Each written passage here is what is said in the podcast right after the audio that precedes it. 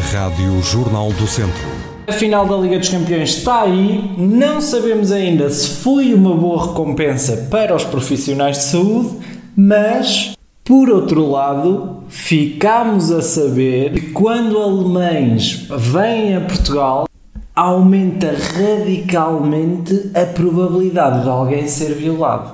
Alegadamente. Ok? Alegadamente.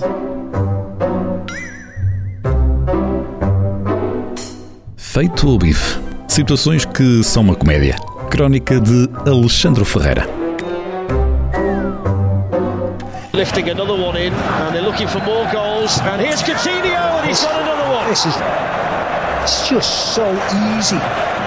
This It's is ridiculous. eight, and it's absolutely embarrassing for Barcelona.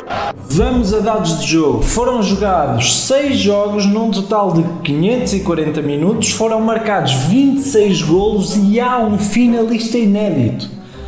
Vamos a dados de profissionais de saúde. Foram aumentados 0 profissionais, foram feitos os mesmos turnos duplos e trabalhou-se em média 12 horas por dia. Ganda recompensa.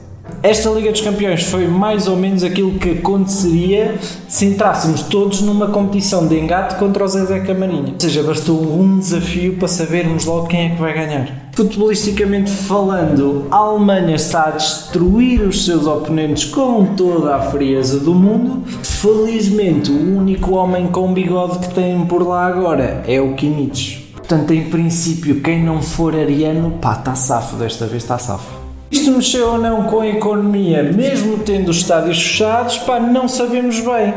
Agora, o que me admira a mim é que ninguém passou sequer 3 ou 4 minutos a pensar como é que poderíamos pôr as pessoas lá dentro para pagarem os bilhetes. Como é que nós podemos encher estádios em tempos de pandemia? Ah, claro. Metemos a imagem de Nossa Senhora no relevado.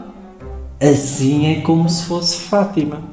E lá, pelos vistos, quantos mais melhor. 3 segundos foram o suficiente para eu fazer um melhor trabalho que o Estado. Feito o bife. Crónica de Alexandre Ferreira.